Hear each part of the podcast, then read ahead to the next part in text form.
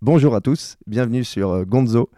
Aujourd'hui, je suis bah, toujours à Annecy, au Transfo, qui est un espace de coworking et bureau. Je suis chez Les Hirondelles, qui est une marque de vêtements éco-responsables. Euh, je suis avec deux des trois fondatrices, donc Claire et Clarisse. il manque une Claire, c'est Claire, Clarisse et Claire. Euh, aujourd'hui, je suis avec Claire et Clarisse. Bah, bonjour les filles et bienvenue. Hello. Hello. Je vous laisse vous présenter.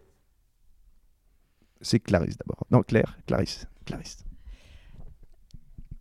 du coup, je suis Clarisse. On a lancé euh, ce projet il y a presque il y a plus de deux ans. Hein.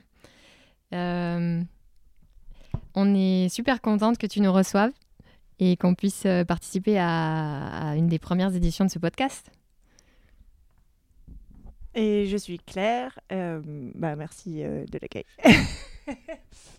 voilà. Juste vous présenter un tout petit peu plus, les filles. Vous avez quel âge? Qu'est-ce que vous faisiez? Qu'est-ce que, qu'est-ce que les hirondelles? Hmm. Alors, je suis euh, styliste de métier. Euh, j'ai été styliste pendant 10 ans. J'ai arrêté le, le, mois dernier pour me consacrer euh, au projet des hirondelles. Et j'étais spécialisée dans les vêtements de sport outdoor. Et hmm, donc, j'ai pu travailler pour plein de marques différentes. parce qu'il faut savoir qu'à Annecy, on a pas mal de, de marques d'outdoor aussi. Et il y en a plein. Il y a plein de choses à faire. C'est passionnant. Et euh, je suis très heureuse de pouvoir aujourd'hui euh, mettre tout ce que j'ai appris euh, pendant ces dix années au service d'un projet qui a du sens pour, pour nous. Cool. Et donc moi, de métier, on va dire plutôt marketing et communication. j'ai commencé dans des fonctions de coordination commerciale et événementielle. Et aujourd'hui, euh, je mets à profit euh, pas mal d'années d'expérience en conseil en marketing responsable euh, et on va dire tout ce qui tourne autour du développement durable et de la RSE, donc responsabilité sociétale des entreprises. Et c'est cool de pouvoir le mettre à profit dans un projet qu'on a créé nous-mêmes. En fait, les Hirondelles, c'est un énorme laboratoire où on peut, on peut faire tout ce qu'on a envie et tout ce qu'on a rêvé. Donc, voilà, c'est parti là. Les joies de l'entrepreneuriat, on fait ce qu'on veut. Et, et l'autre Claire, alors, c'est quoi plus son, son profil? Parce qu'on en parlait tout à l'heure, vous êtes quand même complémentaires, ça c'est important. On est trois, on est extrêmement complémentaires et dans nos activités et dans nos caractères. Et, euh, compatibles aussi. Et compatibles, et on aime beaucoup travailler ensemble. Euh, d'ailleurs, on s'est rencontrés parce qu'on partageait nos bureaux déjà initialement euh, dans un, autre espace de coworking où on était pendant quelques années. Et donc, euh, Claire euh, Chiquet est. Euh, et enceinte, c'est pour ça qu'elle n'est pas là aussi. Et enceinte, et s'apprête à, dans un mois à, mettre au monde un, un, autre petit bébé. un autre parce que les hirondelles en est un. Et du coup, elle est plus sur le versant communication, identité de marque et support de communication print et principalement print, mais mais toute, son, toute l'identité des hirondelles euh, vient de, de son travail. Euh, de notre travail à toutes les trois, mais... D'accord, donc très bien pour ça. Et les hirondelles, pourquoi vous avez fait ça exactement? Pourquoi Pourquoi euh, ouais, pour, Pourquoi Tout simplement. Alors pourquoi le nom les hirondelles ou pourquoi le projet? Ah bah les deux. Peut-être pourquoi le, le, nom, on va commencer comme ça. Euh, c'est un, c'est un, un, animal qu'on a choisi. On s'était rendu compte en faisant quelques petites recherches que euh, le, alors la racine du des prénoms Claire et Clarisse est la même et qu'on attribuait comme animal totem euh, l'hirondelle. Et donc ensuite, en, élargissant nos recherches et puis surtout en réfléchissant, on s'est rendu compte dans, nos vies, il y avait pas mal d'hirondelles à des moments. à force de chercher, voilà, ça converge. Et donc ça a été un, un choix assez naturel et évident parce qu'on s'est demandé, on voulait quelque chose qui soit simple à communiquer, ni trop masculin ni trop féminin, qui soit aussi euh, pluriel puisqu'on était trois et qu'on a envie de s'adresser à plein de gens. Et puis c'est l'hirondelle qui revient tous les printemps, on aimait bien, c'est un animal qui fait plaisir quand on le voit, on sait qu'il va se passer quelque chose de généralement assez positif. Et c'est joueur, c'est jamais seul. Enfin voilà, il y avait tout un tas de, bonnes connotations derrière. Et, le slogan derrière, c'était quoi déjà? C'est pour que le... Pour que la mode dure plus qu'un printemps. Voilà. Et donc après, le pourquoi, pourquoi, les, pourquoi lancer une marque euh, de vêtements éco-responsable Même plus que ça, c'est même plus que éco-responsable, parce que vous avez pas, bah, on va en parler, mais la démarche est, est poussée euh, très loin, j'ai envie de dire. Euh, le, projet, il est né de notre rencontre euh, concrètement quand Clarisse est arrivée dans notre bureau et qu'on travaillait pour des clients communs, notamment To The Fit, qui est notre partenaire pour tout ce qui est patronage.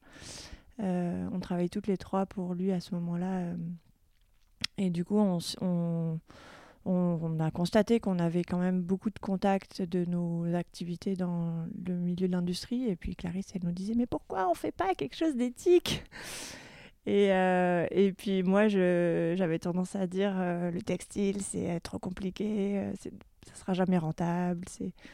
C'est, bon, voilà. Et puis, et puis du, coup, on s'est dit, euh, si nous, on le questionne et qu'on le fait euh, avec nos valeurs, peut-être qu'on a une chance de proposer quelque chose qui soit un peu différent, un peu à côté de ce qui se fait.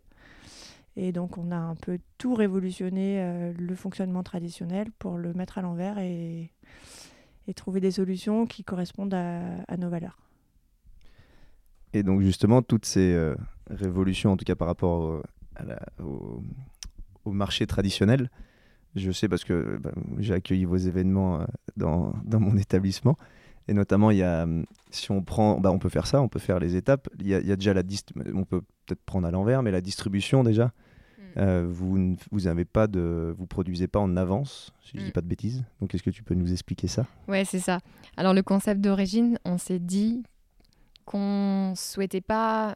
En fait, on souhaitait placer les curseurs le plus haut possible en termes de d'éco-responsabilité, si on peut utiliser ce, ce gros mot. Euh, et euh, l'idée, c'était de se dire, euh, on va faire au maximum pour produire des vêtements qui vont pas impacter la planète. Et même dans la réflexion, dans la conception, on va pas gaspiller de la matière, gaspiller des ressources. Donc on est allé faire le tour des ateliers, on a trouvé des fabricants de tissus localement et, et on s'est dit euh, on va changer la manière. Euh, ça c'était donc Claire qui a, qui, a, qui a mis les deux pieds dans le plat puisque c'était la partie euh, stylisme et développement produit. On va changer la, matière dont on, la manière dont on fait d'habitude, c'est-à-dire on n'arrive pas avec un super style et un beau design et on dit aux fabricants ok faites-moi ça. On va regarder ce qu'ils ont à disposition et donc, euh, finalement, quelles sont les matières qui ont été mises de côté ou, ou- ouais, mis de côté au rebut ou pour X ou Y raison, mais qui sont encore des belles matières qu'on va pouvoir utiliser. Et à partir de là, on va réfléchir à comment on va fabriquer le vêtement. Et donc, on est parti là-dessus en se disant déjà, on va minimiser le gaspillage là. Et donc, après, on s'est dit, on va minimiser le gaspillage dans la distribution en ne produisant que ce que les gens vont, vont commander. Donc, l'idée, c'est de. On est, on est venu, au- pour ne pas le citer, au, Woodstock Garden, euh, faire une vente éphémère qui était la première, en fait, euh, et qui a été notre lancement de projet. hein. Ça a été le, notre crash test, ouais, qu'on a eu la chance de faire euh, là-bas. Et donc, on est venu avec nos- notre set de taille, et ce qu'on proposait aux gens, c'était essayer nos vêtements, et s'ils vous plaisent, on les met en commande. Donc, il n'y a pas de stock. On, on fait, alors on fait pas sur mesure, on fait à la commande. Et il y a une petite différence qui est pas pas des moindres et à ne pas confondre parce que c'est aussi un autre process que de vouloir faire sur mesure et c'est autre chose quoi. Donc là, déjà, vous, euh, tu parlais de ne pas gaspiller, c'est même vous réutilisez des. Vous, vous- ne produisez pas, enfin, bah, tu ne demandes pas une production de textile, tu réutilises ce qui est, ce qui est même pas. Donc vous poussez même pas à la surconsommation, on va dire, à la surproduction. Ça, c'est génial. Et le. Et il y avait, il y avait d'autres marques qui, bah, je suppose que oui, mais qui, qui font ce genre de choses Ou c'est à la commande Ou c'est quand même très. Ça doit pas être très courant, quoi. En fait, aujourd'hui, il y en a de plus en plus, mais c'est encore vraiment anecdotique. Euh, c'est plus des, ouais, des, des nouvelles marques. D'ailleurs, j'ai pas forcément de nom là en tête, mais c'est ou alors des marques qui font une gamme euh, avec ce type de, de process, parce que euh, en fait, il y a des contraintes liées à ce fonctionnement qui sont par exemple le fait qu'on peut faire que des séries limitées. Nous aujourd'hui, on, quand on trouve une nouvelle matière, enfin une matière tout court, euh, on en a la quantité qui est, qui est là. Et du coup, il faut faire avec. Parfois, on peut faire 10 chemises, des fois, on peut en faire euh, 200.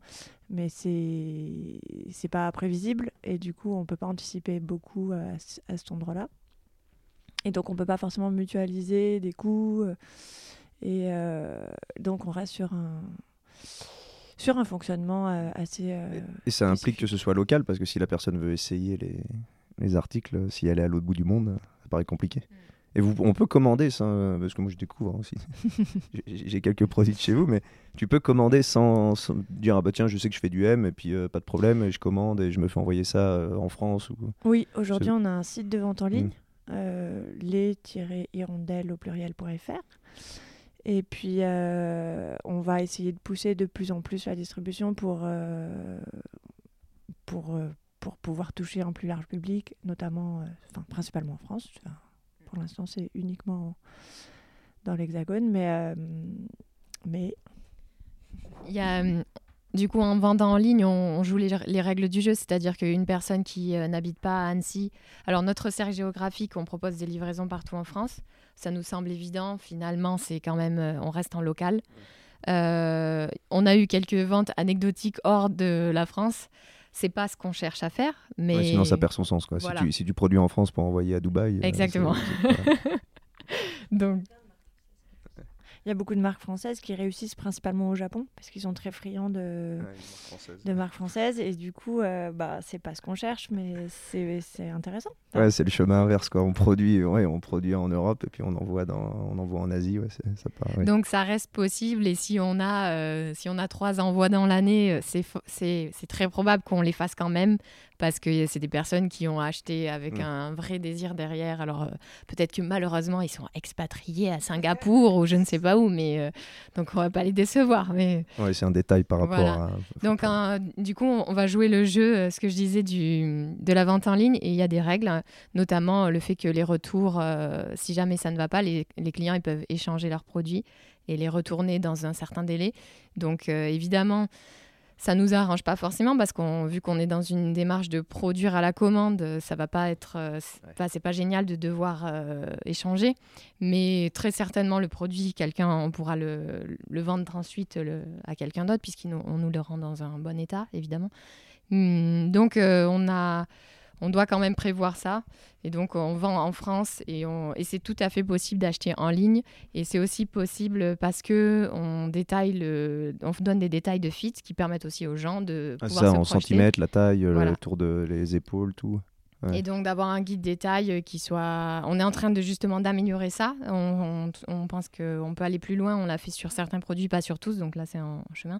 Mais donner au max... un maximum d'infos pour que les personnes puissent acheter et elles font un achat en conscience parce que la plupart du temps, elles voient que c'est écrit euh, nous allons le fabriquer pour vous. Donc il y a quand même une forme d'engagement et ça percute. En fait. Quelqu'un qui vient chez vous, il vient pas par hasard non plus en se disant tiens. Euh, voilà. Donc euh, peut-être que commercialement, et là les gens du marketing derrière, ils te diraient non mais ça va pas la tête, vous perdez des ventes, c'est un frein à l'achat. là vous avez, vous avez une personne qui achète au lieu de cinq parce qu'il faut attendre trois semaines pour avoir son produit au moins. entre 3 et 5 semaines. C'est malheureusement tout le temps, euh, bah, pas tout le temps, mais la, plupart du temps, quand tu veux faire quelque chose d'éthique, tu te confrontes à la réalité économique et ça, ça, ça, force à changer les habitudes de consommation. Et ça force, c'est sûr que vous êtes à l'inverse de, bah, du traditionnel shopping, quoi. Où tu te dis, bah tiens, ah, je vais faire mon samedi shopping, euh, hop, tu achètes des trucs dont tu n'as pas forcément besoin. Là, ça se, ça se calcule. Tu achètes un produit, tu sais que tu vas le payer bah, le prix que ça coûte parce que c'est fait en France, mais c'est de la qualité, ça dure longtemps. Et tu vas le recevoir trois semaines. Euh, trois semaines, c'est quoi Trois semaines Un mois après Ouais, entre semaines, trois et cinq semaines. Donc, c'est pas un achat compulsif, plus ou moins, parce que tu peux pas le, tu sors pas avec. Mais c'est bien parce que ça change, euh, mais c'est sûr que ça fait sortir du, du mode de consommation classique. Quoi. Et c'est euh, aussi pour ça qu'on a, au tout début du projet, avant même d'avoir un site en ligne, on avait décidé que le, le canal des ventes éphémères ça serait vraiment un canal euh, privilégié. C'était celui euh, sur lequel on voulait mettre euh, l'accent au, démarrage. On l'a fait. Maintenant, on te dira peut-être un peu après certaines choses qui nous, font, bouger les curseurs, on va appeler ça comme ça. mais l'intérêt de rencontrer les gens et d'organiser une vente éphémère où on va pouvoir expliquer le pourquoi du comment, c'est un moment euh, privilégié où on est au-delà de l'acte d'achat mmh. et où en fait on va pouvoir euh, bah, transmettre toutes les valeurs qui sont derrière le projet et du coup euh, expliquer aux gens pourquoi on a choisi ces matières, quelles sont, quelle est l'histoire derrière ces matières, pourquoi tel prix. On est hyper transparente, c'est un des axes mmh. de c'est un- une important, des ouais. valeurs. C'est important Ouais. pour. euh, parce que bah, justement, ça va me permettre de rebondir. C'est, en fait, vous faites plus ou moins l'éducation du, consommateur, même si généralement les gens qui viennent déjà une forme éphémère des hirondelles sont un peu euh, conscients de ça. Et ça va nous permettre de parler de l'industrie textile, cette magnifique industrie, qui est, qui est quand même indispensable, parce que tout le monde doit s'habiller. Par contre, euh, c'est une industrie qui a des grosses dérives, notamment récemment avec euh, la fast fashion, tout ça. Et votre marque est justement une réponse à, ces, comment dire, oui, cette nouvelle, cette nouvelle mode. Parce qu'on on- on va, je pense, on va évoquer quelques chiffres, mais l'industrie textile, c'est la deuxième industrie la plus polluante derrière le pétrole. Quand on, quand on se dit ça comme ça, ça paraît hallucinant. Euh, on se dit, bah non, j'achète un t-shirt, euh, j'achète un jean, ça n'a pas un gros impact, puis après je le jette, puis c'est pas grave. Est-ce que vous pouvez nous en dire plus sur l'industrie textile ou des chiffres ou ce qui justement euh, ce que, ce que ce- votre démarche permet de changer? On a le temps.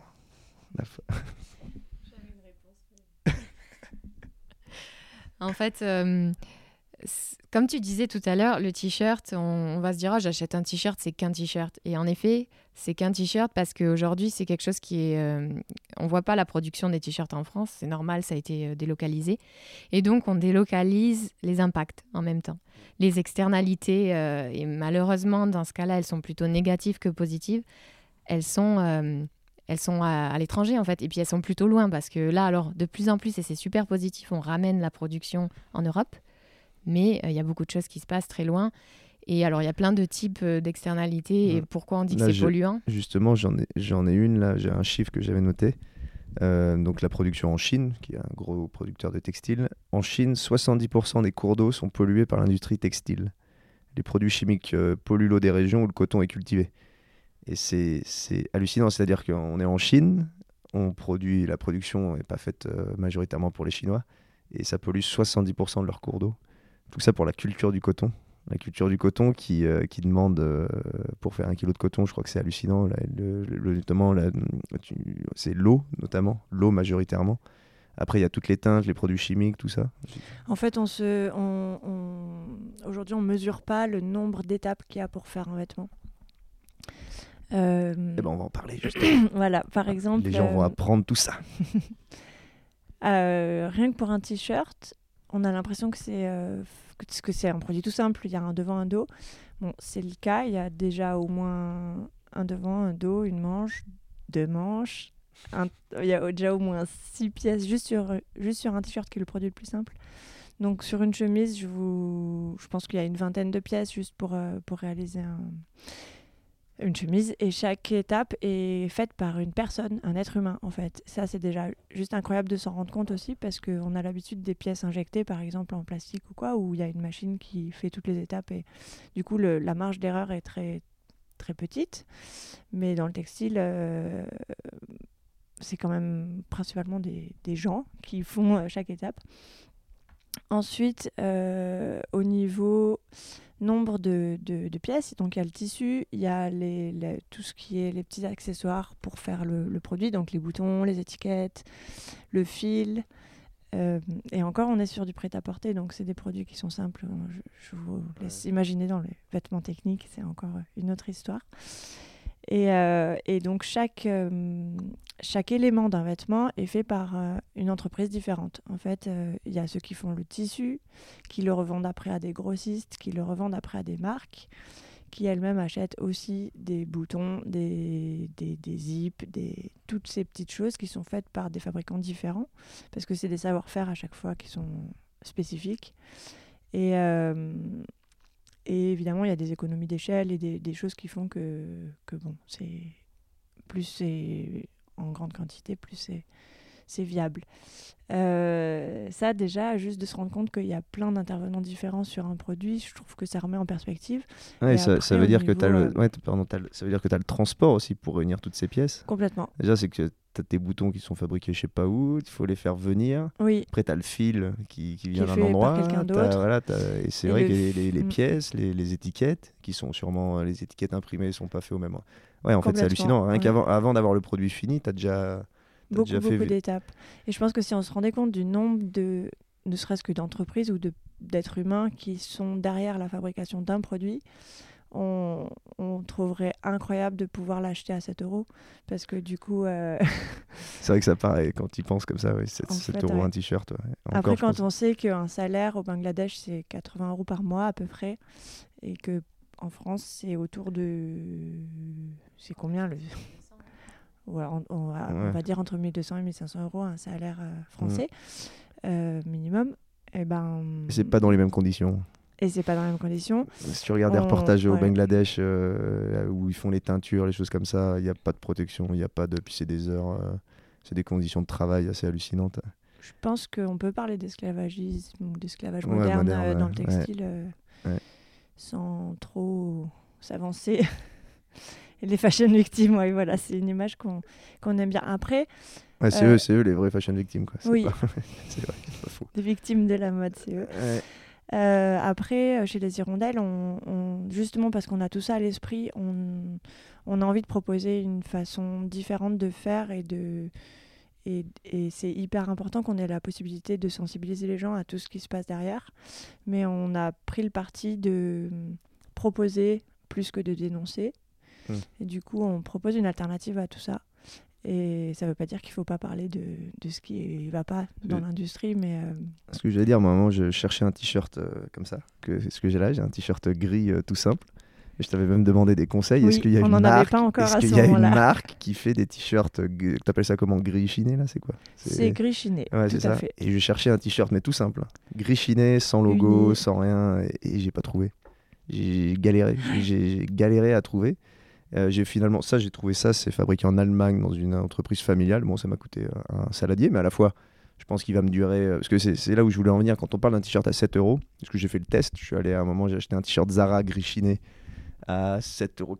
Je crois que ça doit être ce, prix-là, 7,90 euros. J'ai acheté un. Là, j'ai acheté même des Edwin, qui est une marque japonaise, mais c'est fabriqué au Portugal, je crois. Et euh, qui c'est double, c'est 15 euros. Mais à la fois, tu compares les lavages. Il n'y a, même pas photo quoi. Le, Zara au bout de 5 lavages, tu as les petites peloches, ça commence, le col commence à être détendu, euh, l'autre euh, pas bougé quoi.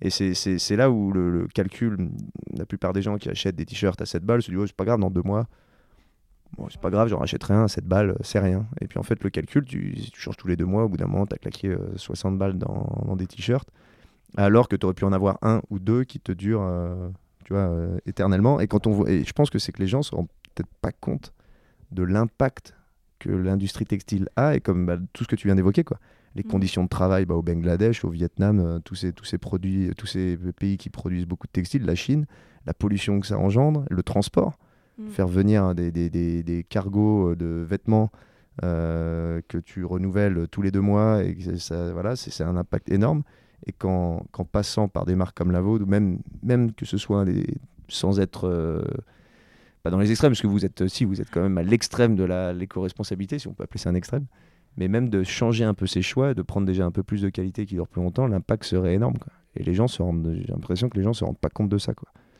Alors c'est sûr que les gens se rendent pas compte. Je pense qu'ils vont peut-être répondre qu'ils préfèrent changer tous les deux mois parce qu'ils se lassent d'avoir un certain style ou un autre. Après, quand on est sur des produits simples, l'avantage c'est qu'on Ah, Ouais, s'en lasse pas parce que bon. T-shirt gris chiné, Et c'est ce qui fait que chez les Hirondelles, voilà, on prend le parti de, de faire des vêtements. ouais, Ultra ça. simple. Ouais, et c'est intemporel. C'est intemporel, c'est vraiment un parti pris. Après, il y a une contrainte aussi, c'est que du coup, euh, en simplifiant, on, on limite les, les actions en confection. Donc ça, c'est une vraie contrainte technique. Mais après, il y a, y a aussi le fait de, de moins s'enlacer, effectivement. On est- dans, on est dans votre bureau qui fait aussi un peu showroom, parce qu'il y, y a des articles, c'est des, des classiques, des basiques, et qui se. Tu peux, je trouve ça bien, parce que euh, moi, il y a quelques temps, j'ai amorcé une, une démarche minimaliste. Il faut savoir qu'avant, ma mère pété un, pété un plomb. J'avais, sans blague, je devais avoir 50 ou 70 t-shirts quand j'étais jeune. Mais je les accumulais hein, sur euh, des années. Je, je faisais des rotations, mais il y en avait que je mettais pas souvent. Mais j'avais 50, 70 t-shirts, j'avais des pantalons à plus savoir qu'en faire. En fait, tu te rends compte que d'avoir un t-shirt violet, d'avoir un pantalon machin, c'est une galère sans nom après pour, euh, pour euh, comment dire, interchanger les pièces. Pour les assortir. Ouais, voilà, les, ouais, voilà, les assortir et, et de justement de passer à du, du classique, tu te rends compte que c'est beaucoup moins galère. tout va avec tout. Ouais, voilà, tu, tu prends des. Bah là, c'est des, des couleurs. tu as du noir, du bleu, du bleu clair. Tu peux interchanger facilement. Au Mm. final, tu n'as pas besoin d'une garde-robe euh, à l'infini si tu as des pièces de qualité que tu affectionnes particulièrement. Quoi. Parce que souvent- Après, ça n'empêche pas de se faire plaisir avec des petites pièces de créateurs ou des choses euh, qui, ça, nous, ouais, ouais, ça- qui nous font vraiment Mm. plaisir quand on et qui, à la limite, euh, même font travailler des, des artisans. Des, ouais. des- Et vous voyez une évolution dans, dans les, une évolution dans, la- dans le monde de la mode ou du, du textile? Il y a quand même des. des, des- parce qu'on voit là, là, si on prend les géants du textile, là, Zara, HM, tous ces trucs-là là, qui, font, qui ont quand même inventé la, plus ou moins la fast fashion. Où tu as combien? Tu as 8 collections en... Bah, combien? T'as 16 renouvellent collections en un an? Ils renouvellent toutes les deux semaines. Toutes les deux. C'est hallucinant. Donc ça fait euh, C'est hallucinant. 25 collections par an. Pas c'est collection. Ouais, ouais, des, euh, oui, des, gamme des articles. des, ouais, Mm. ouais. Et ils créent cette nouveauté. Quoi. C'est ça. Et c'est ce qui permet aussi, du coup, euh, d'avoir. euh, En fait, c'est un système assez particulier parce que d'abord, ils... ils produisent, donc il faut faire un pari sur dans deux ans parce qu'on crée les collections en amont pour les vendre aux distributeurs qui vont après. Donc, euh, après les avoir vendus, on les produit par rapport à Tu ce qu'on parles de. tu dans parles- la fast fashion, Ouais, enfin, fast dans fashion, ouais, l'industrie textile en Ouais. général. Ça, mais tu- tu... fais ça, tu fais ça deux ans en amont? Ouais, tu prépares crées tes- une collection, tu, tu fais tes échantillons de taille, ce qu'on a aujourd'hui nous, mais qu'on vend en direct. Même pour la fast fashion, ils prévoient, euh, c'est-à-dire qu'ils. Quand ils sont pas eux-mêmes distributeurs, oui. D'accord, ok. Alors du coup, après, tu présentes tes collections aux revendeurs sur, sur des salons ou en faisant des faut, tournées. faut, ou faut voilà. pas se louper, quoi. Et tu produis en fonction de ce que tu as vendu en, en- en faisant un pari sur les ventes euh, à venir. Du coup, après, tu, tu mets en, en- à la date, à la saison euh, concernée, tu mets en vente donc euh, ce que tu as produit.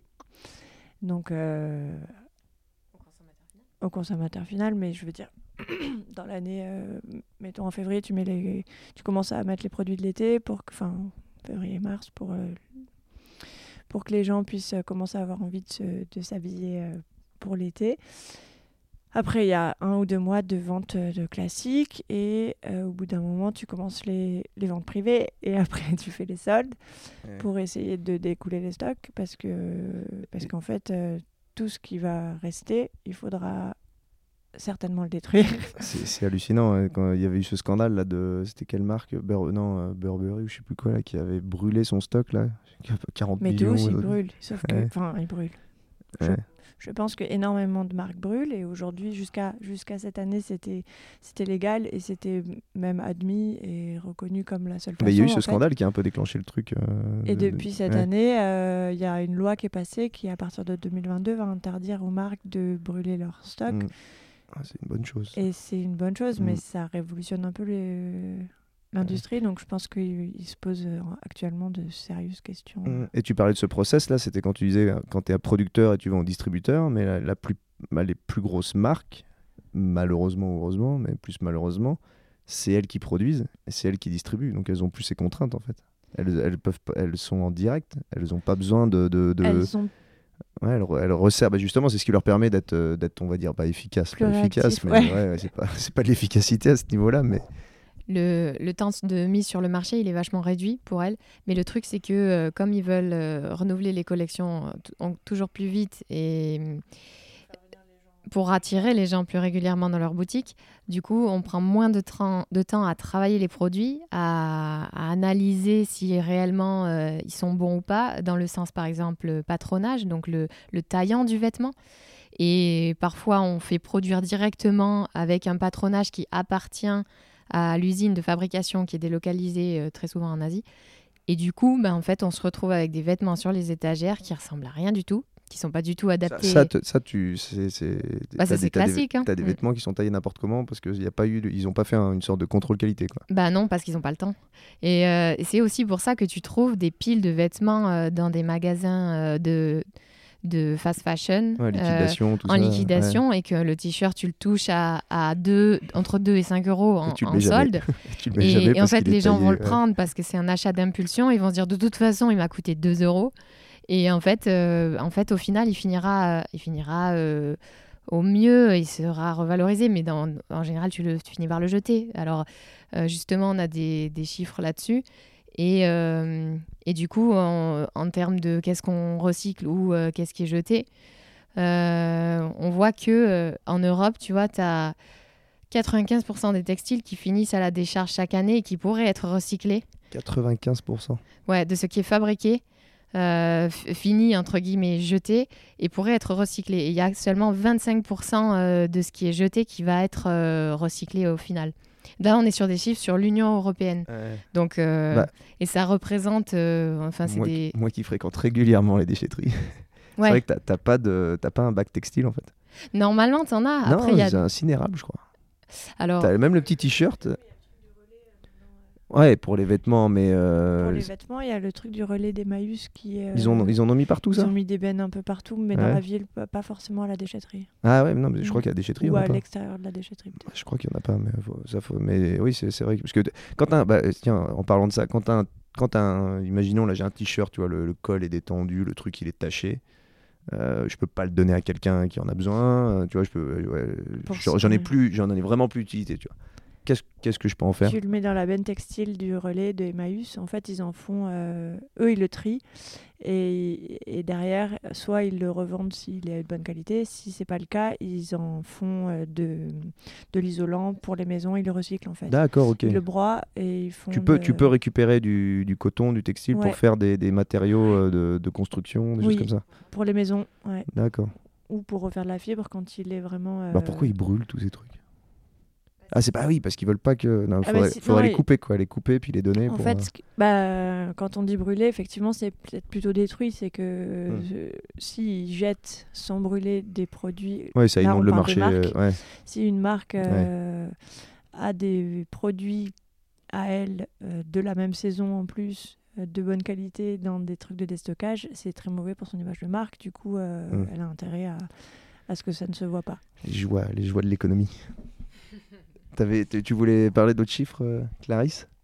Euh, Bon, on a beaucoup, beaucoup de chiffres. Mais Allez. Je sais plus, il y en avait un qui, qui était intéressant. Parce que moi j'aimerais bien, bah, c'est ce qu'on est en train de faire là, mais que vraiment, c'est, moi quand j'avais regardé ça, j'avais halluciné euh, l'impact de, de- de tout, euh, de, de tout, ouais, de toute l'industrie textile. Ça, et, c'est encore une fois, comme tu disais, je sais plus laquelle de, de vous dis- disait ça, mais c'est que tu vois pas en fait ces choses-là. Ça se passe à l'étranger, puis après tu, on a, on a ce luxe en France où tu fous ton t-shirt à la poubelle, puis il disparaît, tu Mm. vois, et on se rend- on va le mettre ailleurs, on sait pas où, et personne, personne voit ça quoi. C'est pas un truc qu'on. On parle du Ouais. plastique, ce- ouais, le plastique, plastique, mais c'est vrai qu'un t-shirt, au final, un t-shirt, un jean, ce que tu veux. Mm, Et, mm. et c'est. Attends, moi je crois que j'avais noté quelques chiffres. Euh, Puis il y avait aussi le, le fait de, de soutenir l'économie locale, parce qu'on est.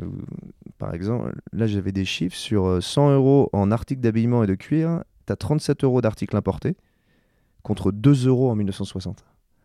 Ouais, c'est colossal. Ouais. Donc euh, avant, euh, on devait importer quelques petits trucs, mais là c'est c'est hallucinant. Et 27 euros d'articles produits en France contre 73 euros en 1960. Le reste correspond aux marges commerciales et au transport. Les importations françaises de vêtements ne cessent de croître depuis les années 60, en témoigne le fameux Made in China. Chaque vêtement contribue en moyenne 20 fois son poids en gaz à effet de serre. C'est des chiffres. euh, et, que l'industrie textile, c'est ça, ça représente autant. euh, autant, je crois que le, le- le- les transports maritimes et, euh, et, l'avion, l'avion et les transports maritimes, ça pollue autant que les deux réunis. Sachant que c'est quand même deux des plus gros pollueurs. Oui. de- mais c'est des chiffres, c'est colossal. c'est hallucinant. Après, hallucinant. on est, on est nombreux et on s'habille tous, en fait. Ouais, non, mais c'est ce que je disais au début, c'est qu'il y a que c'est- certains produits qui concernent pas tout le monde, mais Ouais. les Non, mais c'est une ça concerne tout une industrie nécessaire, mais avec ses dérives, euh, c'est- hallucinant. Et j'avais alors ça c'est sur la culture du coton. Donc la- le coton est la culture la plus polluante du monde. Elle utilise un quart des insecticides produits par l'humanité pour seulement 2,4% de la surface mondiale cultivée. C'est un ratio de bah, x10 quoi. x10. Et le coton a besoin d'être protégé à ce point-là, c'est hallucinant. Il le il barbouille insecticide quoi. Alors ça, euh, pour le coup, on, on aurait plein de choses à, dire. Avec... Parce que t'as le, oui, les trucs en coton bio, là, ça joue là-dessus. Si tu prends du coton bio, ça veut dire que les insecticides. euh, Prends du coton bio, il y a... Parce que savoir si c'est du greenwashing, euh, tu vois, le. Non, non, bah, euh, coton que- est-ce que- bio, ouais, quand alors- t'achètes du coton bio, est-ce que ça vaut, est-ce que ça vaut vraiment le coup? Est-ce qu'il y a une vraie différence ou c'est Oui, juste un truc euh, tu vois, pour se donner bonne conscience? Coton bio, ça veut dire surtout euh, qu'il n'a pas été cultivé. Il y a, il beaucoup moins d'intrants dans la culture. Donc, euh, en effet, pas de pesticides. euh, Et, euh, je pense que c'est hyper important. faut bien se dire quand même que le coton, c'est une super belle matière, puisque euh, tu vois, tu parlais de la durabilité de ton t-shirt. Si tu vas sur un grammage qui est assez épais, euh, tu vas pouvoir le garder 20 ans, quoi. Tu, le sang qui bouge, etc. Donc, c'est une matière qui est naturelle. Donc, en termes de dégradation, je veux dire, euh, ça prend, un t-shirt prendra assez de temps à se dégrader si tu le plantes dans ton jardin, tu vois. Mais il se dégradera, quoi. Donc, une matière naturelle et, et qui, va, qui potentiellement va durer. Alors, si tu vas sur du coton bio, c'est encore mieux puisque, ben, pas d'insecticides. On va lutter contre l'appauvrissement des sols. Et par là même, les gens qui cultivent et qui, euh, qui retraitent les produits derrière. Là, si pour tu leur santé, tu si vois. tu te dis qu'il y a un quart des, des insecticides qui sont sur 2,4% de la surface mondiale cultivée, c'est que c'est sacrément concentré. hein. Mm. Je sais pas s'ils foutent du glyphosate et tout, mais les- la personne qui ramasse le coton après, euh, elle va en prendre plein les naseaux. Quoi. Puis je pense pas que c'est un niveau puis- de protection. euh, je pense pas qu'il y ait des pollution des normes. eaux. euh, ouais. Ouais, la pollution des eaux. C'est ce que, là, 70% des cours d'eau en Chine qui sont pollués à cause de- du coton. Et aussi, euh, on en parle de plus en plus, mais il y a les- l'histoire des perturbateurs endocriniens. Ah oui. Aujourd'hui, c'est toutes les.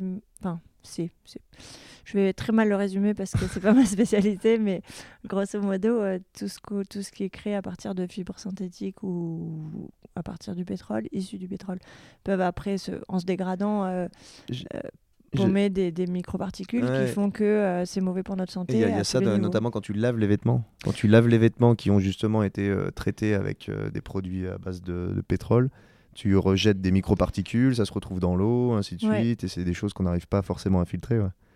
À ce sujet, du coup, on a euh, 17 à 20 de la pollution industrielle de l'eau provient de la teinture et du traitement des textiles. Dans le monde? Euh, 20 Dans le monde ou en Europe, dans le monde. C'est hallucinant. Et après, euh, une donnée qu'on trouve intéressante, c'est un tiers de notre empreinte, de notre empreinte carbone à nous provient de l'entretien de nos vêtements, en fait. C'est qu'il y a Pour, pour un des- Français lambda, quoi. Oui. Un tiers de notre. Donc, on, ah ouais, Bah, on, fait des lessives toutes les semaines. On... faut plus faire de lessive.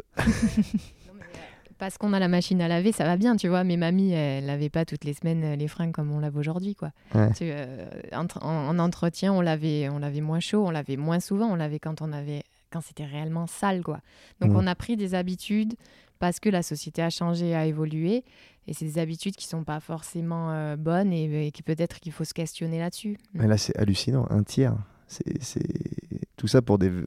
Encore une fois, bah, si on prend le, le- le schéma classique, tu penses que tu achètes ton t-shirt, puis après, ça n'a pas d'impact. Mais c'est. c'est- c'est- Ouais, Là, on parle du coup de. Et vous de- êtes dans le textile, cycle hein. de vie, tu vois. Dans tout, euh, dans, dans, dans tous les produits et toutes les choses qu'on consomme, on parle de cycle de vie et d'analyse du cycle de vie. Et donc, au moment T où là, euh, je suis en, en train, admettons, de manger mon carré de chocolat, c'est faux, mais j'en rêve. Euh, tu vois, tu vas manger ton chocolat et en fait, qu'est-ce qui s'est passé avant jusqu'à ce qu'il arrive dans ta main et qu'est-ce qui se passe Bon, là, euh, qu'est-ce qui se passera après, voilà. Mais tu vois, c'est comment qu'est-ce- quels sont les impacts en amont et en aval de moi aujourd'hui et de ce que je vais en faire. Et donc, euh, notamment, on parlait de recyclage textile. Là, on est euh, en aval du- du- Ouais. de la partie cycle de vie. Et, euh, et l'entretien des vêtements, et donc le chiffre que tu citais sur un tiers de notre empreinte carbone, ben, quand je fais tourner ma machine trois fois par semaine, quand je fais sécher mes vêtements au sèche-linge, quand je Ouais. fais ci et ça, tout ça, en fait, c'est un impact. Et euh, ça nous paraît tellement normal, puisque c'est la vie de Ah tous les bah. jours, que ben, en fait, on se rend, on se rend plus compte. Quoi. C'est souvent ça, en fait. On est un peu coupé de. euh, je Ah oui, j'avais j'avais lu ça dans, dans un bouquin, mais en fait, maintenant, on est coupé euh, de plus en plus. On est coupé de l'impact qu'a notre consommation. Si euh, j'avais lu ça dans un bouquin, un gars qui réparait des, des motos. Et euh, il disait, bah, la moto, tu peux la réparer, t'arrives à... en fait, tu peux encore la bidouiller, une vieille moto, tu peux choper des Mhm. pièces, tu peux faire toi-même. Et disait, maintenant, tu prends une moto moderne, une bagnole moderne, euh, un, appareil électroménager, bah, tu le jettes et puis t'en rachètes un. Quoi. Parce que tu es coupé, t'es coupé de... de coup- tu peux plus intervenir.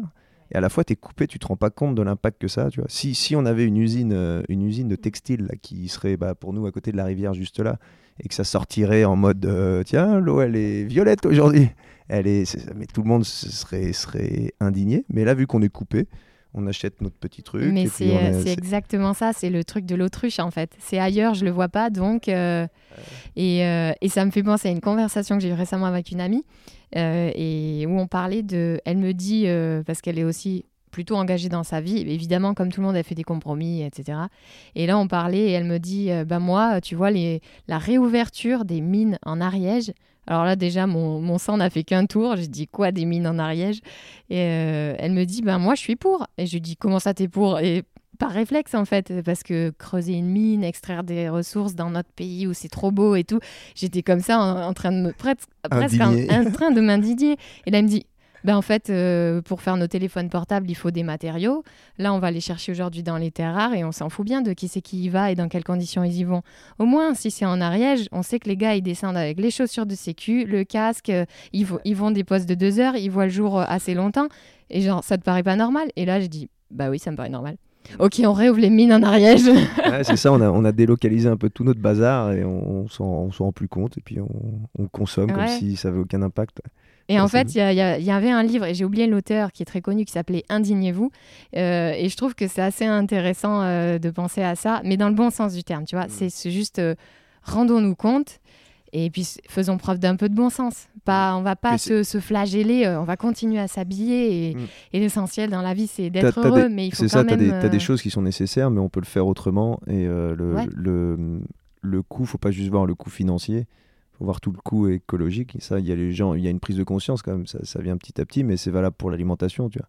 Quand tu achètes, quand t'achètes du bio, mais que ça vient du d'Argentine ou de, c'est Ouais. un peu, ça perd un peu de son truc, quoi. Quand tu consommes euh, du. Tu te dis, tu consommes du produit bio en magasin et en fait, il est tout emballé dans du plastoc. Ouais. Eh ben, est-ce que est-ce que c'est mieux que d'acheter euh, euh, le fruit et légumes qui lui n'est pas emballé, qui vient de aller du maraîcher pas très loin euh, et bon, tu vois, le papy, il met la bouillie bordelaise, quoi. Tu vois, c'est un peu un moment. Ça demande, ça demande un peu plus d'effort, en fait. Voilà. C'est sou- c'est souvent ça aussi. Tu achètes ton produit tout fait, Il faut être un peu critique, mais on a le sens critique ici, tu vois. Mm. C'est c'est ça qui est intéressant, quoi. on, on va revenir un peu euh, sur les hirondelles. Comment ça se passe, vous, depuis? Ça fait donc ça fait trois ans, à peu près trois ans maintenant, bientôt trois ans?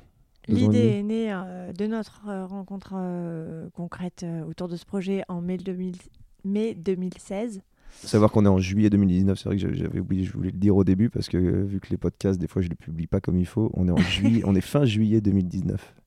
Et donc vous, c'était, tu m'as dit. euh, L'idée est née en mai 2016. Et euh, notre premier test marché, ça a été en septembre 2017 au Woodstock Garden à Annecy. Et euh, on a créé la société en mars 2018. Donc en fait, Ah ouais, là, on est en train de clôturer notre premier bilan. Et maintenant, vous êtes toutes les trois à plein temps là-dessus? Alors euh, non, euh, on était l'année passée, on était deux à, à temps partiel parce qu'on travaillait en parallèle avec nos activités et, et Clarisse était partie en voyage autour du monde à vélo, À en vélo. tandem. Ça, Il paraît que c'est pas un vélo, c'est un tandem. C'est un tandem. un petit, un petit euh, Annecy. euh, T'es allé jusqu'où? Singapour. Annecy, Singapour. ouais. Annecy, Singapour en vélo. Enfin, te- techniquement du sud-ouest, ouais, plutôt euh, les Pyrénées-Atlantiques. euh. Ah carrément, ça a rallongé un peu en plus. Et, euh, et depuis euh, début juin, euh, donc on a eu deux mois où on était toutes les trois. Et là, euh, donc Claire est partie euh, cette semaine. Et donc à partir de maintenant, on est Clarisse et moi à temps plein sur le projet. Donc ça se développe. Ça se développe, on se lâche des deux mains et on essaye de, on essaye de tout faire pour que ça marche. Euh, Aujourd'hui, on se rémunère pas encore, mais euh, c'est notre objectif pour cet automne. Ouais, c'est quand même mieux des, des fois d'avoir au moins ça comme objectif. Vous avez mis un plan d'action en place, ça c'est bien. On a mis un plan d'action de fou. Et vous voyez, vous voyez une évolution des, je suppose, vous voyez une évolution des ventes, tout. Des... Ouais, on a. Alors, on a mis un plan d'action que, comme on parlait tout à l'heure de curseur, à un moment donné, tu mets tout au maximum avec les exigences les plus élevées que tu peux mettre, parce que, en termes de valeur, évidemment, Mm. ouais. Et après, ben, on... t'es obligé de faire ce qu'on appelle, ce qui m'a fait beaucoup rire d'ailleurs quand j'étais en voyage, euh, c'était au Kyrgyzstan l'année dernière à vélo, dans des conditions complètement euh, euh, dures et difficiles. Et, en fait, prise de prise de remords euh, après avoir acheté une bouteille de, de Pepsi dans la supérette du coin, dans, dans le trou paumé du Kyrgyzstan. J'envoie une photo à, aux filles en leur disant bah, voilà à quoi j'en suis réduite. quoi. Et en fait, euh, elle, me, elle me renvoie un mot. Abattu.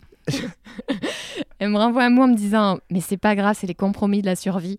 Et j'ai dit Ouais, ouais c'est vrai. Et alors, bon, Aujourd'hui, on fait pas des t-shirts pour Coca-Cola ni Pepsi, hein, mais, euh, mais par contre, on a baissé les curseurs à certains endroits parce que pour euh, proposer un projet qui soit euh, ouais, économiquement viable et puis qui soit développement durable, il, faut que cette, entreprise qu'on crée, elle, soit durable elle-même et elle soit, elle soit viable en fait. Si nous, on espère embarquer dans l'aventure et créer de l'emploi en local et relancer une dynamique, parce que c'est un notre rêve, on a envie de le partager, on a envie d'amener des gens dans l'aventure, et eh ben il faut que, faut qu'on. Tu, tu, peux faire des compromis au début, et puis après te dire tiens j'ai atteint une taille critique, euh, ça marche, et là je peux justement j'ai le pouvoir de pouvoir changer encore des choses. Exactement. c'est ce que bah, on parlait du Woodstock là, donc pour ceux qui connaissent pas bah, beaucoup, le Woodstock c'est un bar que j'ai et on a pareil, on a fait petit à petit nous notre euh, notre changement écologique euh, que tout le monde a fait là d'enlever les pailles tout ça donc maintenant les gens demandent des pailles on fait non on n'a pas de paille on n'a même pas mis des pâtes ou des trucs on a plus de paille et puis les gens chez, chez soi chez soi on boit pas avec une paille alors pourquoi dans un bar tu as besoin d'une paille? On a des petits touilleurs qu'on récupère et euh, on a viré Coca Coca, Fanta, tous ces trucs. Là, on a mis des produits locaux. Donc, euh, au final, on s'était dit, tiens, ça va peut-être avoir un impact. Et les gens s'en foutent complet. On leur dit, bah non, on a, on a un Coca local. Bon, bah ok. Donc voilà, le, mais ça s'est fait petit à petit parce que tu peux pas. Hum, si tu arrives et ouvres ton truc et tu dis bah ouais, on va faire tout à l'extrême, ça peut, ça peut être un frein. Peut peur. Parce que là, là, on a la chance plus ou moins, mais il y a une petite transition qui s'opère. Donc a priori, a priori, les gens vont avoir de plus en plus euh, conscience de ça. Mais oui, pour qu'une société perdure, c'est sûr que, bah, comme tu dis, tu essayes de faire le maximum. Malheureusement, des fois, es tu te heurtes à des, à des barrières. Quoi à des barrières. Et notamment euh, bah ouais c'est des, petites mm. choses que tu peux dire ou en tout cas ça n'existe pas encore. Et là je vois il y a pas mal dans il y a des entreprises qui commencent à reproduire localement dans le textile. Ça va peut-être ouvrir des portes où tu vas pouvoir trouver euh, par exemple des boutons qui vont être produits euh, en Ardèche. Et puis tu vas pouvoir trouver des fermetures éclairs qui sont produites finalement en France. Ça va se faire. Plus il y aura d'acteurs plus il y aura de plus il y aura de gens qui, qui bah, plus il y aura de produits disponibles et d'entreprises qui pourront se développer on en a 46 minutes tranquillement Est-ce que je peux. Euh, tu peux faire tout ce que tu veux. Je peux? Tu peux. J'adore. c'est un podcast, hein, c'est pas. On peut faire ce qu'on veut. J'adore la définition du développement durable.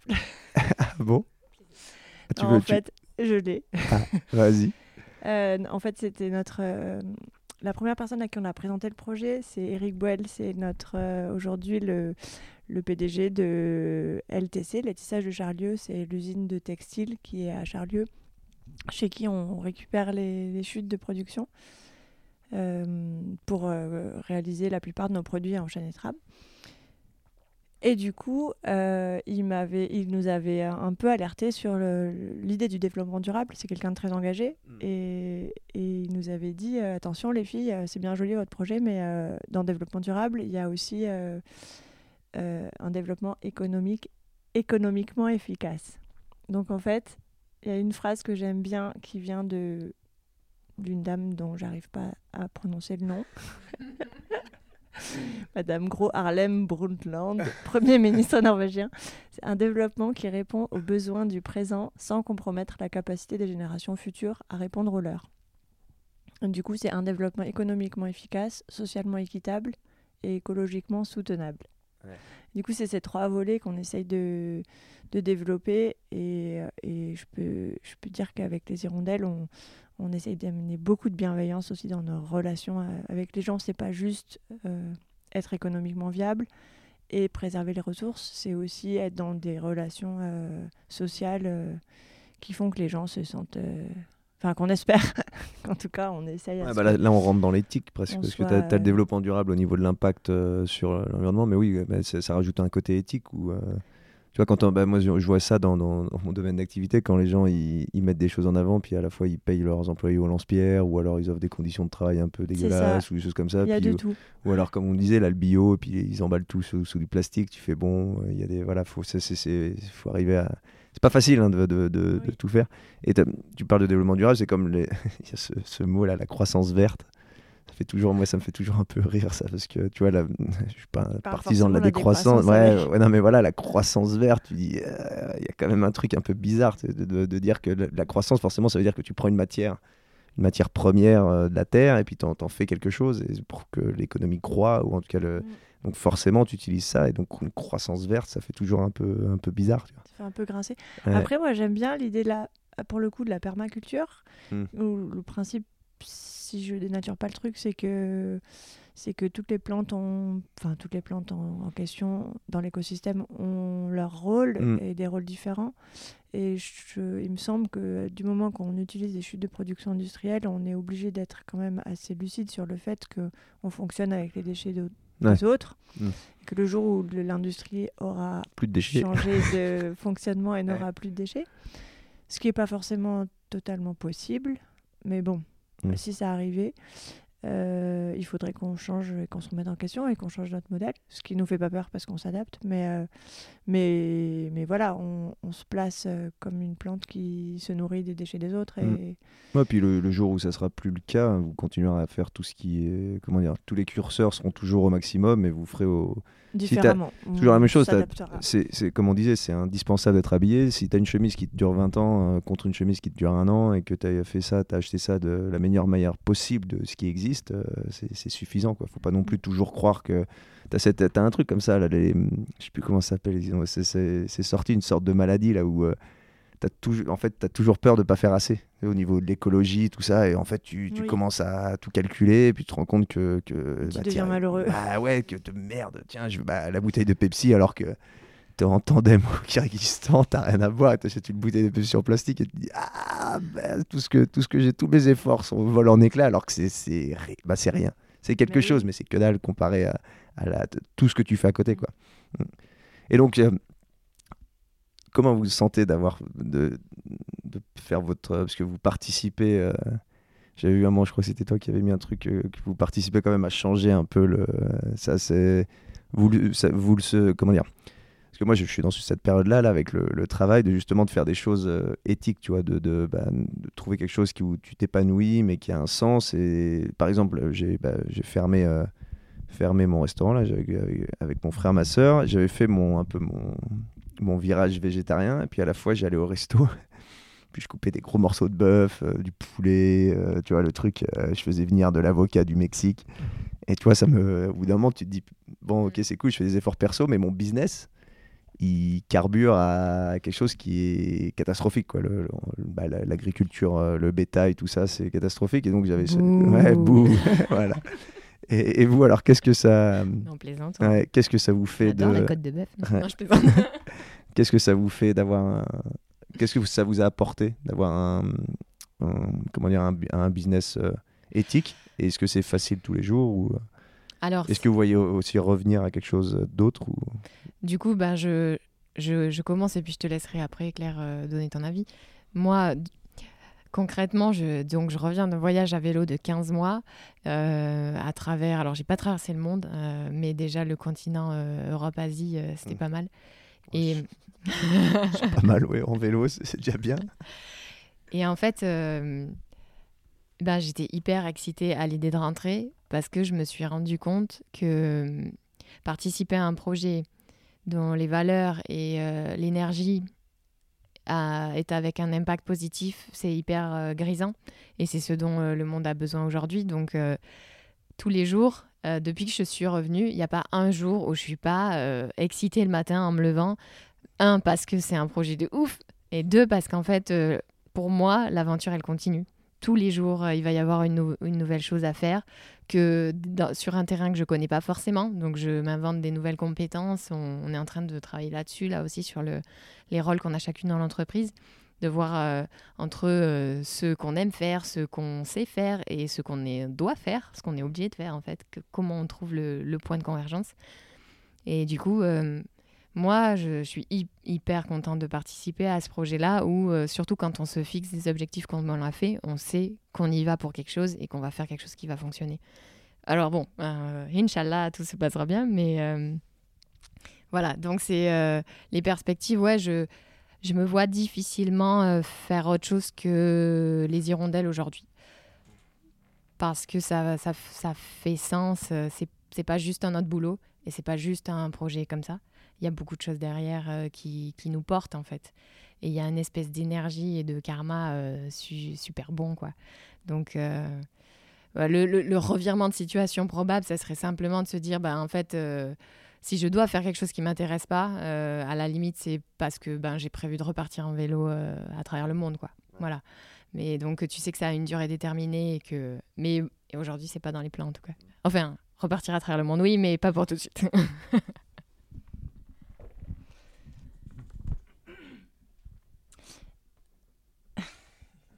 Prends ton temps. Hein, mmh, ouais, moi j'ai tendance à avoir besoin de temps pour, euh, pour formuler ma pensée.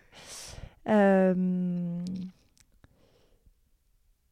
en fait, il y a plein de choses qui me viennent. Euh, j'ai vraiment pas envie que les gens pensent qu'il peut y avoir le moindre jugement sur, euh, sur leur, leur choix ou leur non-choix. Je pense qu'aujourd'hui, on a beaucoup de chance d'avoir la possibilité d'être dans ce projet. Bon, on a travaillé dur, on travaille encore dur et on... Bon, cette année, pour refaire un peu la petite parenthèse perso, j'ai fait un bébé, euh, enfin j'ai fait, on a fait avec mon chéri, on a eu un bébé euh, l'année dernière. Et du coup, cette année, ça a été un peu, compliqué parce qu'il fallait euh, découvrir ce nouveau rôle, la fatigue qui va avec, avoir mon activité de freelance, plus mener le projet. Ça, fait, ça fait, pas mal de choses. Voilà, revoir les priorités. Et on s'est vraiment posé les questions de est-ce que je pars faire un travail qui sera vraiment rémunérateur et dans lequel j'aurai plus autant de charge mentale? C'est un sujet. Euh, mm. On, en vient. on y viendra après. On en vient, voilà. Euh, du coup, je me suis fait accompagner par un coach à un moment donné à ce printemps pour, euh, pour voir, être au clair avec pourquoi je fais les choses, qu'est-ce qui est prioritaire et qu'est-ce qui n'est pas. Et, il a eu une démarche intéressante qui m'a permis de reconnecter avec ce qui est vraiment mon projet à moi personnellement, euh, mon projet de vie en gros, au niveau professionnel. Hein, enfin, du coup, c'était beaucoup plus large parce que parce qu'on en arrivé à l'idée que, enfin, j'en suis arrivé à l'idée grâce à lui, mais il n'y a que moi qui pouvais répondre à cette question. Et c'était, euh, j'ai besoin de nourrir euh, à part égale ma vie de famille, euh, ma vie spirituelle et euh, mon projet sociétal. En fait, j'ai un grand besoin de contribuer au monde par euh, mmh. une solution d'une vision de la société.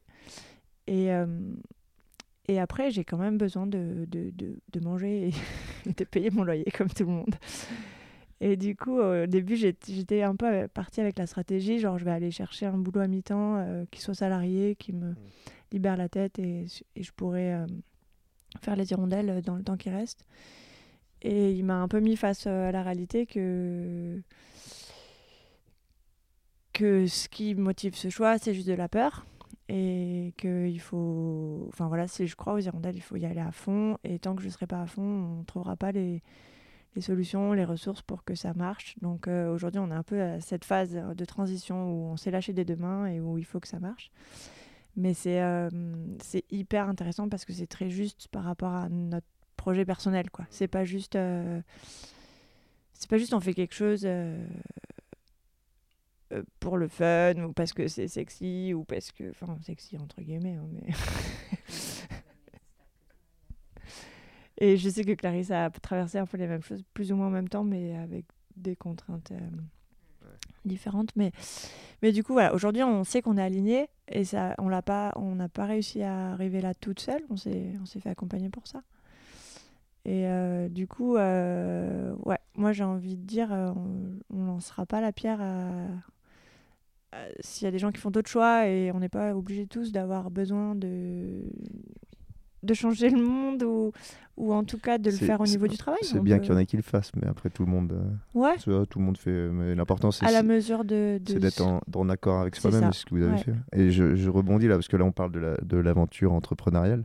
Vous êtes passé du salariat à l'entrepreneuriat, ce qui n'est pas forcément euh, facile. Pas du salariat. Toi, t'étais, ouais, étais, on était toutes ouais, les deux, toutes les trois freelance. on était déjà entrepreneurs. Ouais, donc ça va, vous étiez déjà.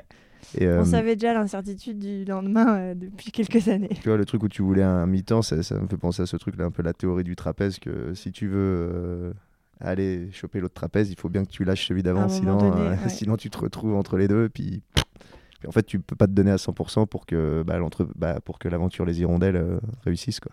Ton ça. énergie, et puis tu as toujours ce filet de sécurité à te dire bah non, je garde ça à côté. C'est un filet de sécurité qui t'enferme un peu à un moment C'est ça. donné, à des- C'est terrible. limites, ouais. Et c'est des fois, faut savoir dire euh, bah allez, euh, faut, faut arrêter. Puis au pire, on a, on- après, on a de la chance, on va dire. tu es avec quelqu'un. euh, on est, seule. on est à Annecy, on a, bah, Ouais. voilà, on a des, des gens qui nous entourent qui, qui rendent ça possible. Et justement, ce serait bête de, de, de se mettre des freins alors que qu'est-ce qui peut arriver de pire? Au pire, bon, t'arrêtes et puis tu fais autre chose, mais au moins tu auras donné 100%. quoi. C'est ça, C'est- c'est ce qu'on s'est dit. Et puis si on le fait pas maintenant, on on sera pas allé jusqu'au bout, on aura des regrets. Maintenant, c'est voilà, il faut être conscient qu'on a de la chance aussi, euh, effectivement, d'être entouré. Et on parlait de. Là, ça fait une petite heure, hein, ça fait encore un peu de temps. On parlait de. On voulait, on voulait parler de ça. Bah, en tout cas, moi, c'est quelque chose qui m'intéressait parce que je suis un homme et donc toutes ces choses-là, c'est pas des choses que je connais, mais le fait d'avoir créé une entreprise et d'être trois, trois femmes, vous avez rencontré de. Qu'est-ce que, qu'est-ce que ça. Est-ce que ça apporte quelque chose? Est-ce que ça a été compliqué pour certaines choses? Est-ce que vous avez été confronté, notamment quand vous êtes allé voir des, des gens, à, bah, on parlait de charge mentale ou ce genre de choses, mais est-ce que vous avez des. Je sais pas comment vous vivez cette cette expérience en tant que femme dans l'entrepreneuriat? Et le fait d'être trois surtout, et de voilà, toutes les trois. Et après, s'il n'y a rien à dire, il n'y a rien à dire. hein. Si vous dites, bon non, bon, C'est un sujet qui me passionne en ce moment, du coup, euh, ça me, ça Moi me aussi, ferait bien chier d'avoir rien à dire. oula, on est reparti pour une heure là. Pour autant, euh, dans le textile et dans la mode, il y a quand même pas mal de femmes. Donc j'ai pas le sentiment qu'on ait ri ou qu'on ait eu des, des réactions plus négatives que si on avait été des mecs. Je- ça, je je crois pas. Euh, Je pense que ce qui fait... Je sais pas. Notre projet euh, éthique, il a peut-être plus euh, été un frein que le fait qu'on soit des femmes, il me semble, dans le sens que, que les gens... Bon, on a un côté un peu naïf, enfin, qui peut sembler naïf, qui ne l'est pas forcément, mais qui peut sembler un peu naïf ou idéaliste. Et, et, et puis c'était peut-être pas tout à fait faux. Et du coup, euh, petit à petit, on... C'est les, c'est les idéalistes qui font changer les choses. Voilà, non, c'est, mais non, mais si tu te, non, mais c'est, non, mais c'est vrai, si tu te, si tu gardes les, la, si en fait t'arrives pas avec un idéal, tu prends pas une situation, euh, t'as une situation lambda où bah tiens c'est comme ça, ça, va pas bouger, puis toi t'arrives avec un idéal où tu dis bah tiens justement le, les conditions de travail sont pas bonnes, euh, l'impact sur la planète est pas bon, bah ça c'est, peut-être un idéal, mais c'est, c'est ce qui fait changer les choses. Si tu dis ouais l'industrie textile, oh, c'est, c'est- y a rien à changer, c'est, pourri, mais ça ça, va. ça me va bien, c'est, idéal là. Hein. Après, c'est, compliqué quand tu arrives et que tu dois dire à des gens, bah non, euh, faut changer ça. Non, moi, je, je ferai pas comme ça parce que c'est pas. Ah non, mais attendez, tout le monde fait comme ça. Bah ouais, mais bon. Oui, mais on peut faire différemment et, euh, et c'est à un moment donné, effectivement, y aller et dire ben, on va essayer, puis on verra, et puis on s'adaptera au fur et à Mm. mesure. Et... Donc ça, ça répond pas à la question de trois femmes, mais en tout cas... Mm. euh, Non, mais c'est bien, c'est bien de, de Mm. se dire que tiens, vous avez pas eu ce, vous avez pas eu ce, ce comment dire, ce, ce frein. Bah, ce, pas, c'est pas, pas un frein, mais tu vois, de, des comportements un peu que tu peux avoir. euh. Bah, moi, je dis que j'ai- rien à voir. hein, on est d'accord. Je, je, je suis pas comme je vous ai dit, je suis pas une femme. Je pense que ça s'entend, mais donc j'ai pas eu ces problèmes-là. Mais j'ai eu, ce- eu ce problème moi, quand j'ai monté mon entreprise et que j'étais jeune. Oui, Et t'arrives, donc t'as as ton projet, même ton programme s'était établi, et puis tu vas voir la banque, euh, monsieur, vous êtes trop jeune. Tu fais, mais, mais, mais, quoi, je suis trop jeune, j'ai une entreprise qui tourne, je vous demande un prêt pour faire quelque chose, Ah, monsieur, vous êtes trop jeune. Et tu vois, de, de- des, des trucs comme ça, des- où tu, tu te dis, mais, mais qu'est-ce qui se passe dans la tête des gens, tu vois? En gros, faut être, euh, pour caricaturer, faut avoir 40 ans, être blanc, être un homme, et puis avoir, euh, tu vois, d'arriver en costard, et puis là, là, ça y est, t'as toutes les... même, même si maintenant ça change, hein, puis c'est à nous de le changer, justement, mais c'est des choses, ouais, moi ça me faisait un peu halluciner. Mais c'est bien que vous n'ayez pas eu ce. Après, notre banquière est une femme. Enfin, c'est plus le cas. c'est plus le cas, mais euh, la banquière qu'on allé- qu'on a choisie finalement, parce qu'on en a challengé plusieurs, et, et elle, est, euh, elle était assez enthousiaste par, enthousiasmée par notre projet. Euh, et son remplaçant, d'ailleurs, nous a dit ça fait du bien de, de, de voir des gens dont le, le but n'est pas le profit pour le profit, mais de voir une perspective dans le Ah, c'est un banquier qui vous a dit ça? Oui, il était Incroyable, content. ouais. C'est incroyable. Wow, vous visez pas le profit, allez. hop. Non, il Ah, je crois que ça lui a fait du bien en fait. Bah, ça, Ouais. ouais. Mais tu sais que ça, bah, moi qui suis, euh, parce que les gens qui savent pas, donc j'ai un, un bar, une, une auberge de jeunesse, donc c'est des entreprises. Et quand, quand je discute avec, j'ai un peu pas le syndrome de l'imposteur, mais tu sais, de- en fait, euh, tout le monde parle un peu de, tu vois, de, de chiffres, de trucs. Puis moi, je suis, bah, pff, moi, ça tourne. Je suis content. Bah Euh, oui. Ça me suffit. Je cherche pas justement à exploser les chiffres. Je cherche pas. Et ça, des fois, ça peut paraître dans le monde de l'entreprise. C'est quand même, euh, c'est pas la norme. Bah, quoi. alors là, pour le coup, c'est sûr que ça fait un peu, euh, ça fait des réactions un peu bizarres. C'est vrai Mm. que dans l'entrepreneuriat, euh, bah voilà, nous, on, on- on vise quelque chose de de différent. Ouais, non, mais c'est ça. Faut l'assumer.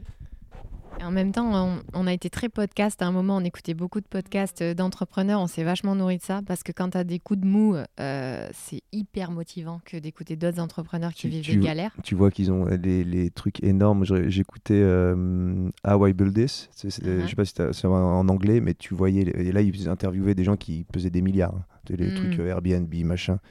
Et tu vois les, les mecs comme ils ont galéré, qu'ils étaient pas loin de mettre la clé sous la porte. Et là, tu, tu- Exactement. ouais. Oh, bon, en fait, c'est bon, j'ai- on a le temps encore.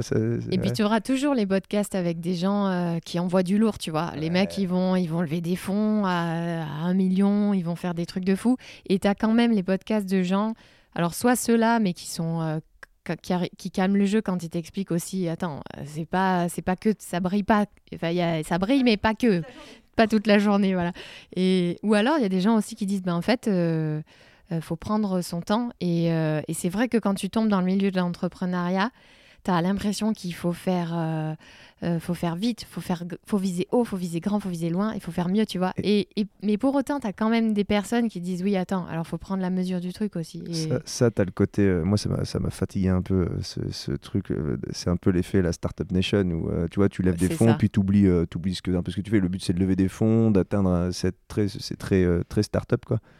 Moi, j'ai du mal. Puis d'ailleurs, ce que vous faites là, c'est pas, c'est pas ça. Moi, ce Non. que j'ai fait, c'est pas ça. Et c'est des entreprises un peu plus terre à terre où tu as une croissance un peu plus normale. Tu vas pas lever Ouais. des fonds, tu, tu fais en fonction, tu t'occupes de tes clients, des choses comme ça. Mais c'est, cette tendance-là de. Et tu parlais des podcasts. J'en écoute des, j'en ai écouté. Mhm. Forcément, j'ai j'ai fait un podcast et que j'écoutais des podcasts. Et euh, c'est justement ce que je veux pas faire avec. euh, J'espère avoir des gens qui ont eu un succès incroyable. Tu vois, genre des gens qui ont été euh, incroyables, tu vois, des, des destins incroyables dans le monde de l'entreprise ou ailleurs. hein. Mais aussi d'avoir des gens bah, comme vous.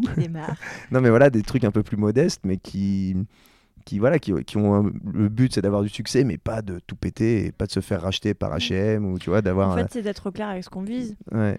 Et c'est vrai que nous, on vise euh, une croissance euh, douce, Ouais, Gagner, respecte les gagner, gens gagner et- suffisamment d'argent pour vous, avoir un truc qui a du sens, c'est pas oui, ouais, euh, faire euh, faire produire, oui, c'est ça. mais pas au prix Mm. de. De... C'est Enfin, ça. ça. dépend au prix de quoi Ouais. en fait. Et c'est un peu, c'est un peu moi ce qui, ce que j'ai du mal surtout quand tu regardes ces grosses entreprises qui ont, c'est que souvent ça se fait aux dépens de, de beaucoup de choses. Il y a eu tout un, tu vois, les- qui prennent 15 000 stagiaires, euh, qui font ça, qui, qui- tu vois, qui, qui font des, des choses euh, pas très correctes, qui plantent des gens, qui, qui, je suis pas très fan de, de ça, mais voilà. Bah, je crois que le, le projet s'est construit à la mesure de, de nos vies, en fait, à la mesure de, de ce qu'on avait envie de créer aussi sur le côté personnel. Et alors, ça peut paraître, comme tu disais tout à l'heure, ça peut être naïf, euh, utopiste, idéaliste et tout. N'empêche qu'on est en train de le faire et qu'on va faire en sorte que ça va marcher. Et, euh, et du coup, euh, alors ouais, hein, lancer une entreprise et puis il y en a une euh, qui, qui accouche, l'autre qui part faire du vélo, qui laisse la dernière sur le carreau, puis Ça- après quand ça- elle revient, il y en a une qui part en congé mat.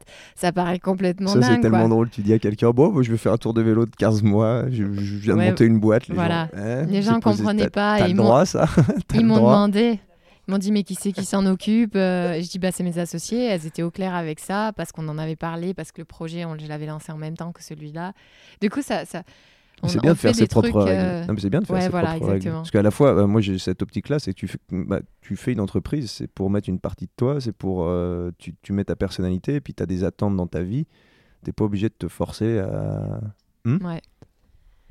T'es pas obligé de renier euh, ta vie perso pour vivre. Alors que quand- en tant que salarié, tu es censé te plier à des règles. Mm. Mais l'avantage de créer sa boîte, c'est que tu Ouais. crées les règles qui s'adaptent à ta vie. Quoi. Moi, je- je- je- Au prix de quelques ulcères euh, à l'estomac, mais euh, la liberté, d'avoir un ulcère, ça existe j'avais tendance à dire de. euh, Je voyais, moi, pour moi, l'entreprise est un moyen et pas une fin en soi.